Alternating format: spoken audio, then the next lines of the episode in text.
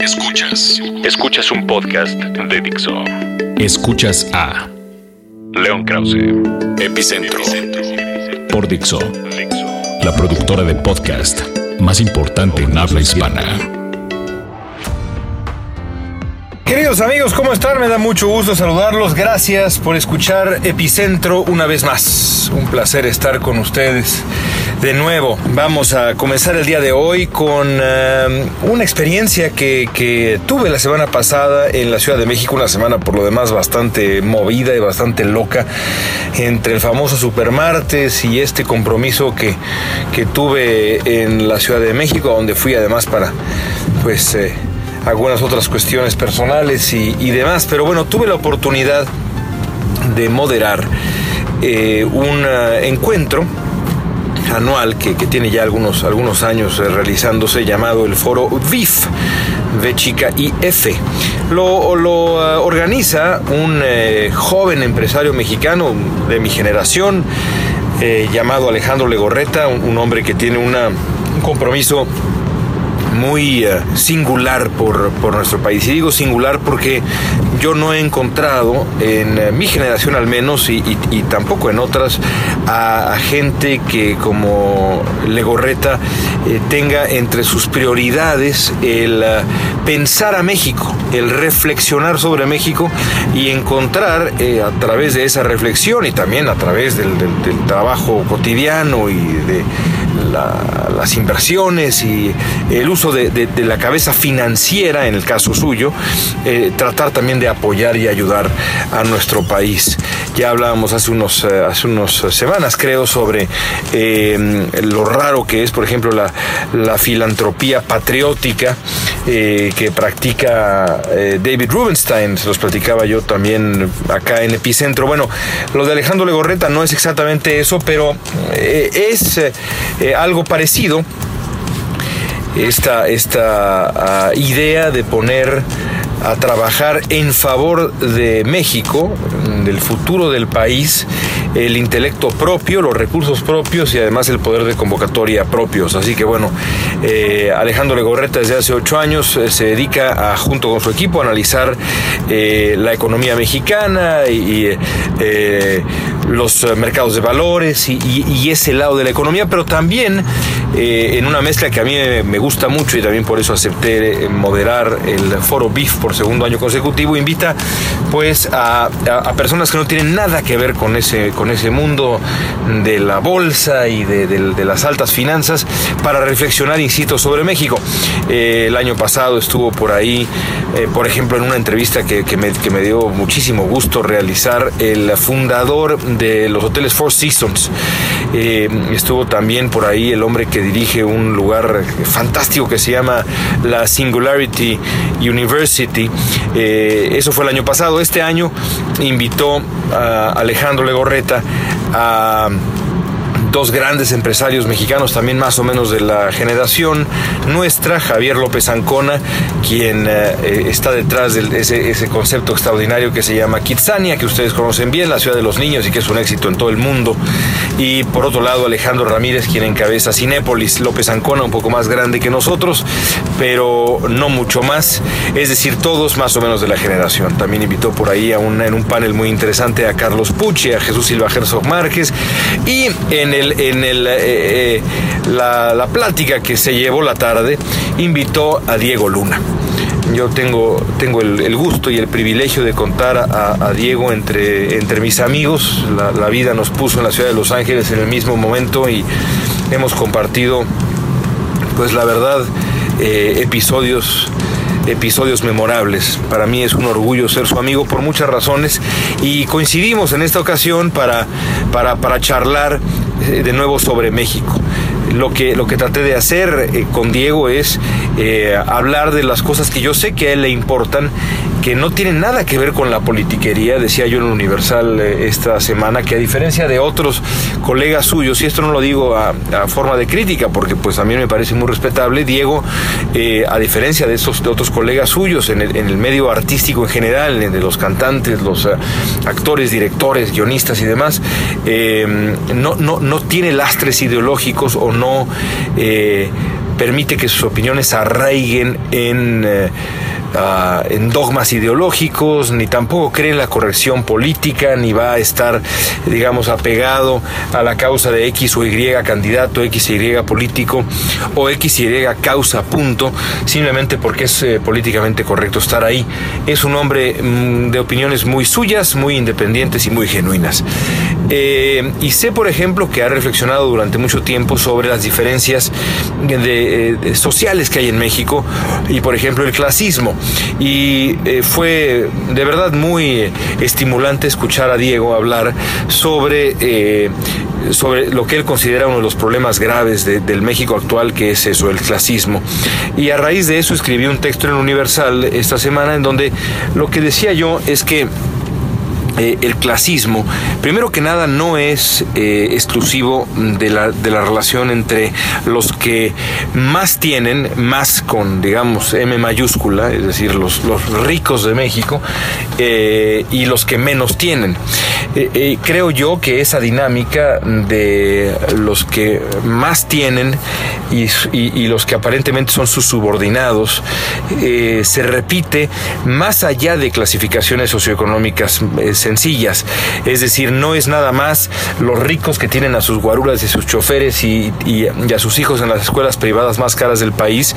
y cómo se relacionan esos ricos con eh, eh, la, gente que, les da un servicio, etcétera. No es nada más eso, aunque sea más claro y más evidente ahí. Yo creo que eh, esta relación enferma que tenemos con nuestros supuestos subordinados se repite eh, eh, eh, básicamente en todas las clases sociales y desafiando, insisto, clasificaciones socioeconómicas sencillas. yo lo, digo además por la experiencia binacional que, que, ya ahora tengo. Yo, a diferencia de la corrupción, que me resisto, insisto, todavía me resisto a pensar que la corrupción es una suerte de asunto cultural, por, por también insisto, una especie de cinismo idiosincrásico mexicano, me resisto a pensar que es por eso y en parte me resisto porque yo veo que los mexicanos que viven acá en Estados Unidos simplemente no son corruptos. Pasan la frontera y de pronto dejan de ser corruptos. ¿Por qué? Porque el Estado de Derecho eh, y su puesta en práctica es completamente distinta en Estados Unidos o en otros países que lo que es en México. Y sin embargo, el clasismo, eso no es tan diferente. Yo he visto en, ah, eh, acá en Estados Unidos esta пока. Discriminación, este maltrato a los que son supuestamente subordinados a nosotros, eh, repetirse también acá entre los hispanos, entre los mexicanos también, entre los mexicoamericanos. Eh, eh, decía Diego Luna, y esto me pareció impresionante, que México es un país líder en generar estas distinciones tan nocivas. hablaba, por ejemplo, de que somos pues, los magos del, VIP,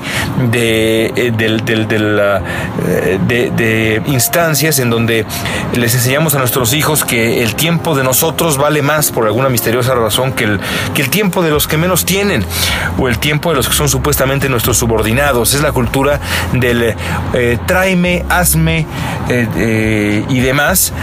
en contraste con el traigo, hago, digo y eso se hereda de generación en generación. Me acuerdo muy bien que uno de mis amigos queridos cuando llegué a Los Ángeles eh, me dijo, eh, lo primero que me dijo fue, eh, quiero que sepas que aquí, en este país, yo ya había vivido en Estados Unidos, pero nunca había vivido, digamos, con, con mi familia, evidentemente, había vivido como estudiante, que no es lo mismo, y me decía este amigo, me dijo este amigo, en Estados Unidos es muy difícil delegar. Y a lo que se refería es que es muy difícil establecer estas relaciones de servicio y de subordinación que yo creo que en el fondo daño nos han hecho. Así que bueno, la reflexión está ahí. Luna decía, tenemos que cambiar la manera como vivimos, tenemos que vernos al espejo, vale la pena intentarlo y yo no podría estar más de acuerdo con él porque en efecto creo yo que muchos de nuestros vicios parten precisamente de este vicio de origen que es eh, la desigualdad en el trato social. Ojalá que, que esa reflexión quede y que poco a poco, porque eso solamente se soluciona en el poco a poco, a través del largo plazo, eh, del, paso del tiempo a largo plazo y de la educación cotidiana de los hijos, aprendamos que es mejor enseñarles que eh, los méritos eh, cuentan más que las influencias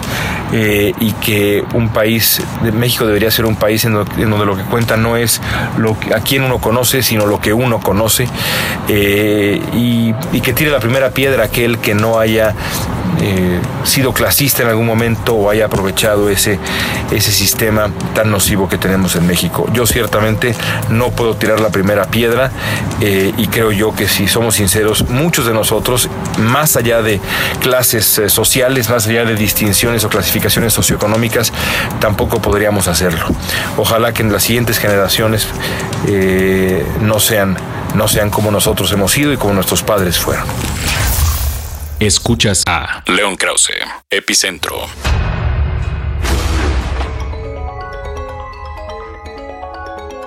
Aquellos que han escuchado Epicentro desde hace ya algún tiempo saben que eh, en este podcast eh, siempre he argumentado que el gobierno mexicano debía ah, contraatacar frente a las declaraciones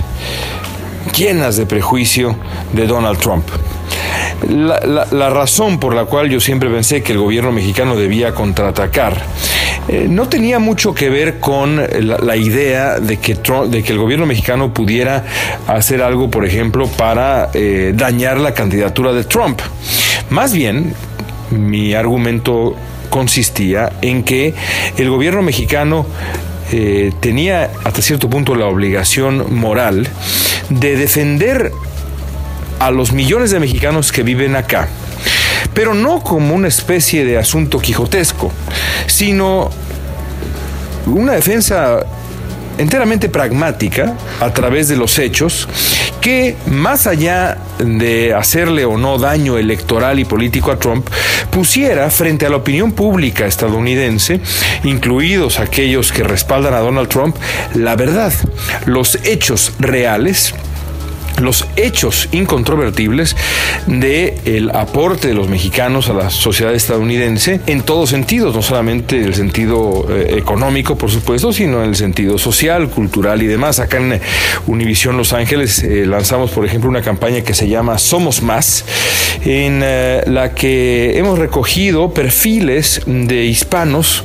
mexicanos, por supuesto, pero hispanos en general acá en el sur de California, sin los cuales es imposible entender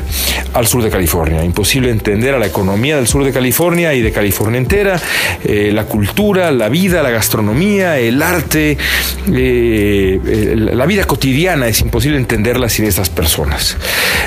Yo, yo insisto en que, en que esa labor eh, completamente práctica, pero también con un valor simbólico muy profundo para los mexicanos que viven acá. Y ahí sí creo yo que es importante eh, subrayar que eh, a menos de que uno tenga la experiencia de haber convivido con los mexicanos que viven acá, a menos que uno tenga el privilegio de haberlos escuchado, pues no sabe muy bien a qué grado se sienten desamparados, casi de origen por el gobierno mexicano, eh, por el Estado mexicano. Así que el hecho de de pronto ah, responderle a Trump, plantarle cara al prejuicio de Trump, hubiera sido un gesto simbólico muy importante desde un principio. No, no, nunca pensé realmente que el gobierno mexicano eh, pudiera afectar la candidatura de Trump y ahí sí creo que no tenemos mucho que hacer. No es nuestro papel eh, tirar políticos ni meternos, digamos, en el proceso democrático per se o invitar a alguien a no votar por esta o aquella persona, pero sí es la labor del gobierno mexicano, o por lo menos eso es lo que creo yo, el poner los puntos sobre las IES, aclarar de manera absolutamente transparente cuál es realmente el papel de los mexicanos eh, en la sociedad estadounidense y cuál es la profundidad a detalle de la relación entre ambos países, a qué grado están vinculados ambos países. Por eso, pues critiqué desde hace ya un buen tiempo al gobierno mexicano por su silencio, pero también ahora creo que llega el momento de reconocer que ya sea por eh, las palabras de Vicente Fox, porque el expresidente Fox decidió a su muy torpe manera, pero en fin, llenar ese vacío discursivo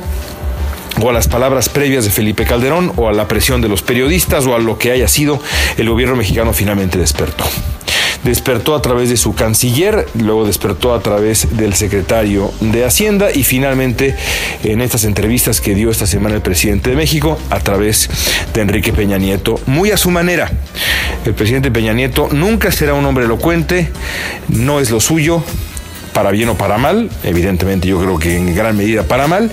no se le puede pedir peras al olmo, pero dentro de sus, digamos, limitaciones. Eh, su falta de elocuencia, Peña Nieto entró al ruedo, se aventó al ruedo y bueno, de pronto, por ejemplo, en la entrevista con Excelsior, comparó el, eh, ascenso de Trump al ascenso en su tiempo de otras figuras eh, como, como el propio Hitler, como Mussolini. Así que hay que reconocer que el gobierno mexicano finalmente se animó a hacer lo suyo. Yo creo que fue demasiado tarde, pero también creo que hay que esperar el efecto que tenga esto, no solamente en, el caso del gobierno mexicano, en eh, la, comunidad mexicana, que el día de hoy, justamente el día de hoy, cuando estoy grabando esto, eh, en los noticieros de todos, de todo Estados Unidos, los noticieros de Univisión abrieron con esta noticia, eh, nosotros mismos acá en Los Ángeles abrimos con esta noticia, los noticieros de la competencia, hasta donde vi, también hicieron lo propio, es decir, cuál será la reacción de los mexicanos al, al escucharse defendidos por su, por su por su gobierno. Pero no nada más es interesante eso, sino también, y ahí sí ya me meto a la arena, eh, a la arena eh, eh, política, o electoral más bien propiamente dicho, será interesante ver ¿Qué tanto le afecta a Donald Trump en los siguientes, eh, las siguientes semanas y en los siguientes meses? Creo que estoy exagerando un poco, pero concentrémonos en estas semanas. Esta andanada de ataques en su contra que hemos visto y a la que me refería yo en el podcast, eh, en el podcast pasado. No ha hecho más que recrudecerse, más que incrementar. Trump ha, ha contraatacado, sobre todo en ciertos estados como, como la Florida, en donde quiere ya acabar con Marco Rubio de una vez por todas. Pero eh, lo cierto es que como nunca antes Trump está, está siendo eh, objeto de esta serie de ataques. Yo estoy convencido que, y aquí sí me refiero a la arena electoral, si sus rivales eh, hubieran atajado a Trump como lo han hecho desde, desde el principio, Trump no existiría. Pero bueno, es una, es una, es una interrogante, es una interrogante eh, que, que, a mí me parece eh, la interrogante del momento, me parece sumamente atractivo como tema para, para reflexionar y ya veremos, habrá que esperar, pero por lo pronto yo insisto, honor a quien honor merece, yo sí le reconozco al gobierno de México que finalmente despertó y aunque tarde, tarde, tarde, más vale tarde que nunca. Escuchas, Escuchas a, León Krause. Epicentro. Dixo. Para terminar, quiero regresar a un tema del que ya he hablado antes, pero que ahora, y con este asunto de Donald Trump y el, la, reacción de eh, por ejemplo, John Oliver, como ya lo mencionábamos, el comediante inglés y su programa en, H, en HBO, o lo que ocurrió ahora en Saturday Night Live, que es el siguiente, eh, digamos, capítulo en la eh, historia reciente de eh, programas de televisión o comediantes que deciden entrarle, entrarle al debate político electoral y de manera muy clara denunciar a Donald Trump como lo que es, un, racista, un hombre que eh, arraiga en el prejuicio. Eh, precisamente eh, después de, ver de nuevo lo de John Oliver, después de ver este anuncio genial de Saturday Night Live en donde exhibe cómo los votantes de Donald Trump, y aunque no, aunque no todos, y eso hay que ser, bueno, es, evidente que no todos, pero no está de más subrayarlo porque de pronto oye, oye uno y ve uno unas... Ah, unas conclusiones incluso de colegas que, que dan miedo, que, que, que, señalan que todos los, eh, los, votantes de Trump son racistas. En un momento no todos son racistas y el fenómeno Trump ha sido más complejo, pero que indudablemente ese es un componente, no, no cabe, insisto, eh, pues como la misma palabra lo indica, no cabe la menor duda de que así es. Eh, me, me, viene a la mente, me viene a la mente algo que de, lo que ya he hablado aquí antes y que me gustaría eh, una vez más. La falta que nos hace en la televisión en español, en Estados Unidos por supuesto también, ¿eh? pero en la televisión mexicana la falta que nos hace que, que, las compañías de televisión, que Televisa, que TV Azteca tengan la valentía de alejarse del poder y aventarse a hacer televisión eh, de comedia de verdad a entrarle a la sátira política de verdad, estando a la altura de la gran tradición que hay en México. Una tradición eh, que, que, además, eh, eh, vaya, tiene, tiene ya siglos, no me refiero a la televisiva, sino en general, la, tradición de la caricatura en México, la tradición de la carpa en México y también la tradición de la, la, sátira política en televisión, incluso en tiempos y en radio también, incluso en tiempos en donde el PRI era, era eh, cosa seria. El de ahora lo es sin duda, pero el de aquel tiempo lo era quizá más. Yo tengo mis dudas de si quizá más, pero por lo menos equivalente a lo que es ahora. Yo creo que aquel era, era peor, aunque sea levemente. Y sin embargo, la televisión mexicana simplemente ha claudicado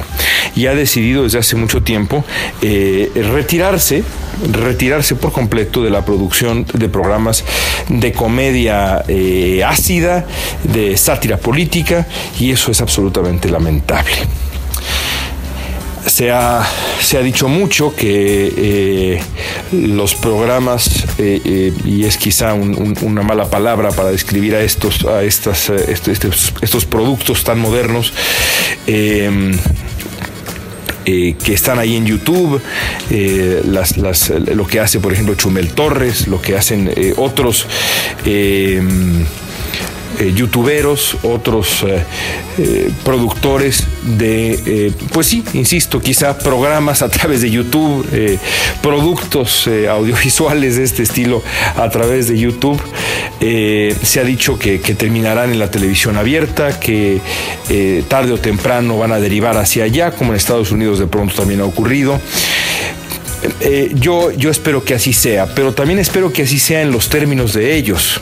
y que eh, evidentemente no puede ser por completo en términos en los términos de ellos, porque la televisión pues también se rige por ciertas reglas y decir ciertas cosas en televisión y no me refiero a meterse con los poderosos, sino me refiero pues a decir groserías y demás, bueno pues hay ciertas cosas que no se pueden hacer, pero eh, se, hace en otros países, en Estados Unidos ciertamente extraordinaria sátira política sin necesidad de recurrir a las groserías. Así que yo creo, yo estoy convencido de que gente como Chumel Torres, por ejemplo, y varios más pueden hacer gran sátira política sin necesidad de soltar groserías a diestra y siniestra. Si así es, si en efecto derivan hacia la televisión abierta o algo parecido, yo espero que se les respete su irreverencia, su filo, su acidez y volvamos a esa tradición. Porque eh, al perder esa tradición, lo que se pierde no es nada más nuestra capacidad de crítica, sino también se cede a una solemnidad que no construye una democracia sana. La democracia se construye también eh, teniendo una distancia, insisto, sana frente a los poderosos. Y esa distancia sana no es nada más una distancia que, provenga del escepticismo, sino también es una distancia que proviene de, la capacidad de, verlos como lo que son. Eh, seres humanos hambrientos de poder, enormemente falibles, a los que hay que criticar con mucha mayor fuerza que a cualquier otro actor público. Así que eh, eh, creo yo que las, empresas de televisión en México le han hecho un enorme desfavor a la tradición de comedia mexicana, a los comediantes mexicanos, al público mexicano, pero incluso si me apuran hasta la democracia mexicana misma. Yo espero que una de las cosas que cambien en el siguiente proceso electoral sea precisamente esta oferta de sátira política en los medios de comunicación en nuestro país, porque los que sí están ahí, los programas por ejemplo como El Hueso en eh, W Radio de mi querido amigo eh, Enrique Hernández Alcázar, y de Fernando Rivera Calderón y demás, bueno, eh, ha tenido un éxito enorme desde hace muchos años. ¿Por qué? Porque en México necesitamos eso cuánto bien nos haría en el siguiente proceso electoral someter a los candidatos que sean, al, al señor Osorio Chong, al señor López Obrador, a la señora Zavala, al señor Bronco, a quien venga, al señor Ferriz de Con, Dios nos libre, a quien venga a el, al filtro del, del, del humor político, de la sátira política mexicana. Nos haría mucho bien y curiosamente les haría mucho bien a ellos. Ojalá si yo tuviera, digamos, una lámpara de Aladino y pudiera pedir algunas cosas, tres deseos son muy pocos, pero si, tuviera, si pudiera pedir quizá un par más para la salud de nuestra democracia en los próximos tiempos, sin duda alguna, lo primero que pediría sería sería eh, debates, debates eh, entre, entre, precandidatos y por supuesto debates presidenciales libres, eh, amenos y frecuentes para la siguiente, el siguiente periodo. Pediría, por supuesto, una segunda vuelta y quizá en tercer lugar, si tuviera tres deseos, pediría, y no por esto, porque lo haya puesto en tercer lugar es menos importante, que de alguna manera las empresas de televisión en México se convenzan de que hay que traer de lleno, de vuelta, la tradición de la sátira política mexicana. ¿Qué daría yo por, ver en México algo ligeramente parecido a Saturday Night Live? Y con eso me despido amigos, ya la próxima semana les contaré varias cosas más. Esta semana, eh, el miércoles que aparezca el podcast, voy a andar en Miami para el debate presidencial eh, entre los candidatos demócratas, ya les platicaré también de ello. Mientras tanto, cuídense mucho y gracias. Dixo presentó a León Krause. Epicentro.